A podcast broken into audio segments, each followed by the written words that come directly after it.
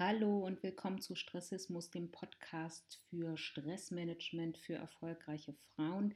Ab jetzt immer montags quasi als inspirierenden und hoffentlich stressregulierende äh, Inspiration für deinen Start in die Woche. Und diese Folge möchte ich meiner lieben Freundin Katrin widmen. Da ich mehrere Katrins kenne, muss ich das vielleicht auch noch ein bisschen genauer spezifizieren. Also ich widme diese Folge meiner lieben Freundin Katrin W aus B an der S, weil Katrin mir gesagt bzw. geschrieben hat, ähm, Schnuppi, pass auf, ich mag ja sonst alles, was du so produzierst und was da so aus deinem Kopf und deinen Händen und so weiter rauskommt, aber dieser Podcast, nee, danke, das ist so gar nichts für mich, weil dieses ganze Zusammenatmen und so weiter, nee, da möchte ich doch lieber ein paar zotige Sprüche auf irgendwelchen Postkarten von dir lesen. Und deshalb möchte ich mit dieser Folge Katrin zurufen, ich doch auch. Ich bin doch auch keine große Meditationskennerin oder Kennerin. Ähm, ich bin bis jetzt an jedem Meditationskurs ähm, mehr oder weniger gescheitert. Ich habe es mir immer wieder vorgenommen, ähm, und habe das Thema jetzt einfach mal aufgegeben. Und ich bin auch diejenige, die leider nicht in Yogakurse gehen kann, sondern Yoga nur zu Hause praktizieren kann, weil ich spätestens beim gemeinsamen Shavasana am Ende der Yoga-Klasse anfange zu kichern, wenn ich neben mir jemanden zu laut atmen oder gar tönen oder so höre. Deshalb gemeinsames Gruppenatmen ist eigentlich auch nicht meins, aber ich weiß, dass Atmen einer der wichtigsten und größten Hebel ist, den wir haben in der Stressregulation. Und deshalb soll es in dieser Folge nicht nur die Widmung für Katrin geben, sondern allgemein für dich um das Thema Atmen gehen.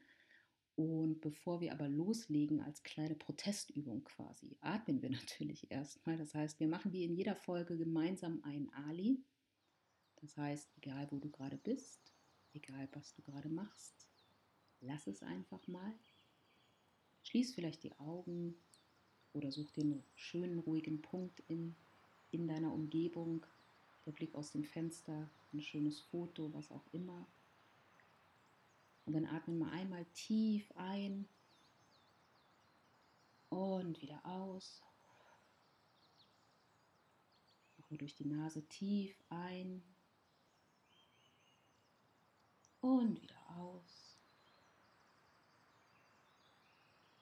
Jetzt lächel mal. Schenk dir ein Lächeln. Schenk dem Tag ein Lächeln. Schenk der Welt ein Lächeln. Und wenn du soweit bist, mach die Augen auf und wir können beginnen. Also das Thema Atmen. Wie gesagt, ich bin auch ähm, keine große Freundin von gemeinsamen Atemkursen ähm, oder Meditationen über mehrere Minuten oder sogar Stunden. Ähm, das ist nicht falsch verstehen. Grundsätzlich ist es, sind, sind das tolle Sachen und tolle Möglichkeiten. Ähm, da sind meine Gefühle auch eher so im Spektrum des Neids oder ähm, der Bewunderung zu suchen, wenn ich von anderen Leuten höre, dass sie jeden Morgen, dann bevor sie das Haus verlassen, erstmal eine halbe Stunde meditieren. Ich persönlich kann es nicht und ich merke auch, es ist nicht so wirklich meins. Ich werde damit ähm, einfach nicht warm. Nichtsdestotrotz ist Atem, wie gesagt, ein ganz, ganz wichtiger Hebel, ein ganz großer Hebel, den man aber auch ganz einfach in sein Leben integrieren kann, um ihn tatsächlich zur Stressregulation zu nutzen. So, und warum mache ich beispielsweise in jeder Folge, bevor wir mit dem eigentlichen Thema beginnen, mit euch ein Ali?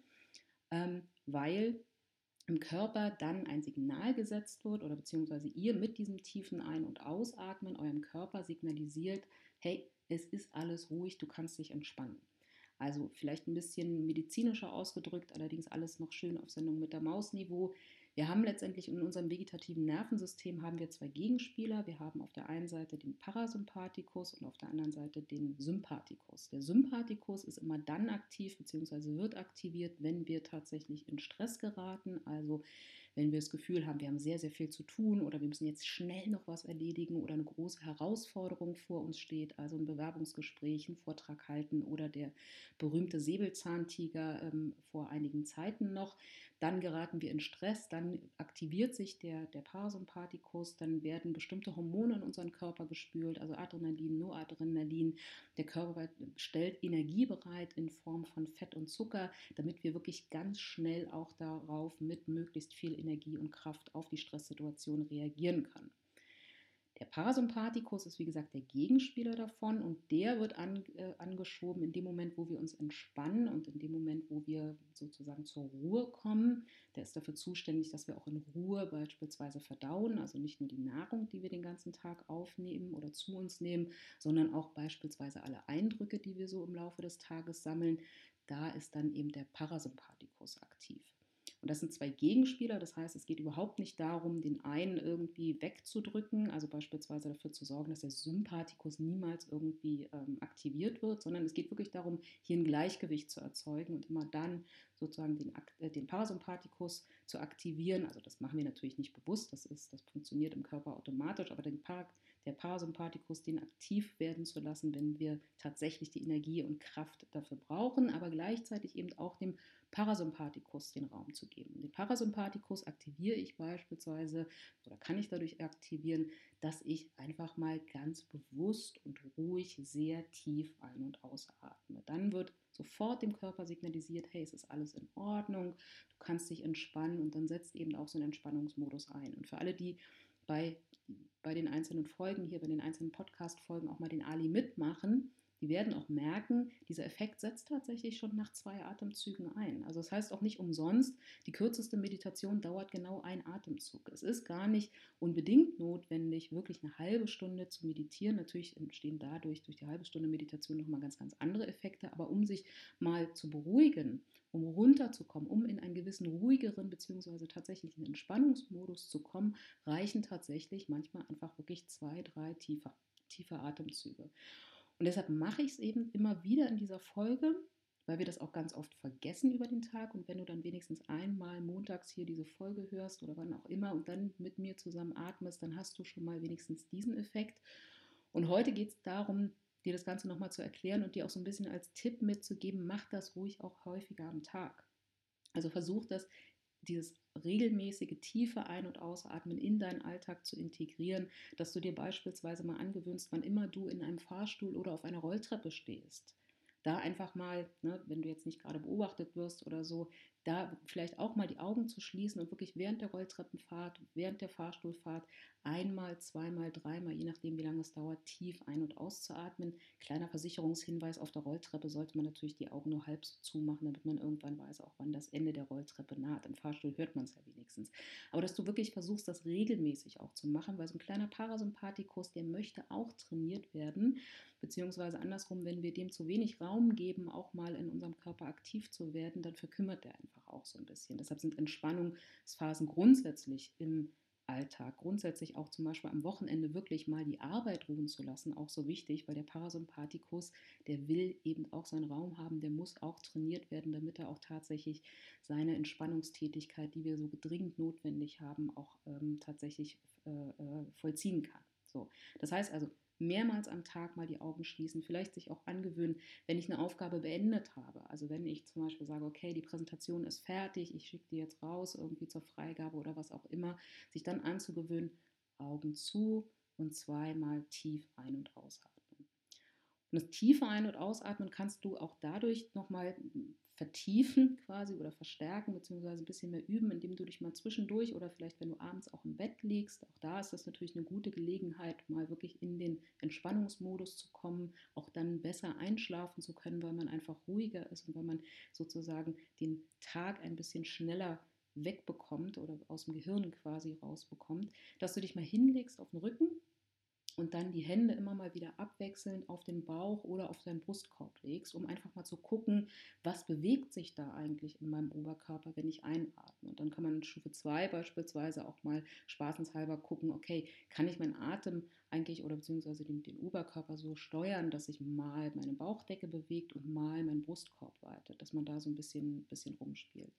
Wie gesagt, es geht jetzt nicht um lange lange Trainings oder lange Meditationsrunden. Es geht einfach darum, dieses bewusste, tiefe Ein- und Ausatmen dafür zu nutzen, um deinen Körper immer wieder im Alltag, und wir sind natürlich eigentlich ja auch sehr, sehr viel angespannt, um da sozusagen gegenzusteuern, um, indem man immer mal wieder atmet. So.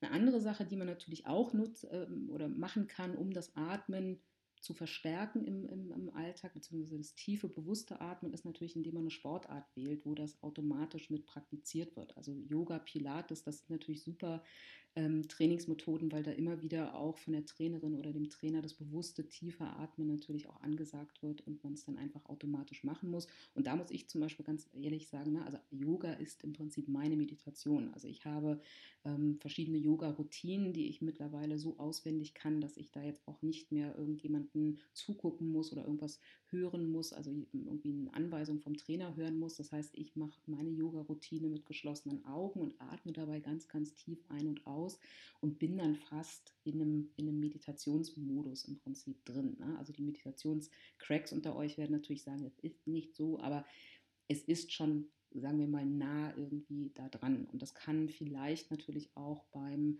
Joggen entstehen, solche Sachen, dass man auch da natürlich das bewusste tiefe Atmen oder auch beim Spazierengehen kann man das natürlich auch machen. Also da, ähm, das ist eine ganz gute, alles sind alles ganz gute Trainingsmöglichkeiten, um den Atem Atem für sich als Werkzeug ähm, für gegen Stressregulation, einfach nicht gegen Stressregulation, Quatsch, für Stressregulation auch zu nutzen. Weil erinnere dich an die Wippe aus der ersten Folge. Ne? Wir haben auf der linken Seite der Wippe die ganzen fetten Stressoren, die versuchen, die Wippe nach unten zu ziehen. Und als Gegengewicht haben wir verschiedene Methoden und dazu gehören eben auch die, Strategie, äh, die, die, die Akutstrategien gegen Stress. Und da ist eine tatsächlich das bewusste, tiefe Ein- und Ausatmen.